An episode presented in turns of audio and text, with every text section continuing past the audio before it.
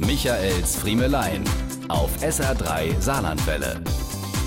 Herr Friemel, was kosten die Negerpupp da hinten links? Oder könnte Sie mal grad gucken, ob die Mutter Gottes unrum noch intakt ist? Das sind so die Fragen, mit denen ich mich jede Woche beschäftigen muss, möglichst ohne dann bei der Antwort eine Miene zu verziehen. Wir sind live auf Sendung mit dem Flohmarkt im SR-Fernsehen jeden Samstagabend eine halbe Stunde ohne Netz und doppelten Boden. Wenn da eine Anruferin wissen will, ob die Madonna meiner Meinung nach gut in ihre Grotte passen würde, dann zücke ich das Metermaß und frage brav nach dem Maß der Grotte meiner Zuschauerin. Dass ich währenddessen verzweifelt versuche, hinter den Kulissen meiner Stirn an was anderes zu denken, bekommt, wenn's gut geht, in diesem Moment niemand mit.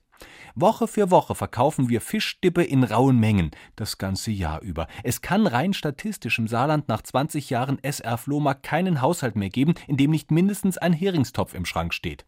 Los ging's mit ein paar Zehntausend Zuschauern aus dem Saarland.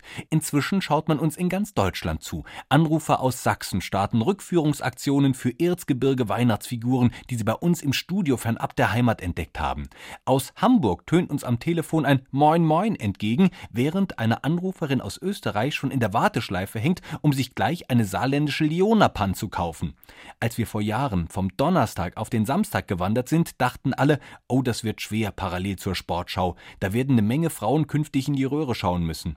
Glauben wir der Quote heute, haben wir uns die Tabellenspitze zurückgesichert, inklusive einer Menge Kerle, die regelmäßig anrufen und statt dem Tor des Monats auf die Milchkanne oder das Modellauto der Woche warten.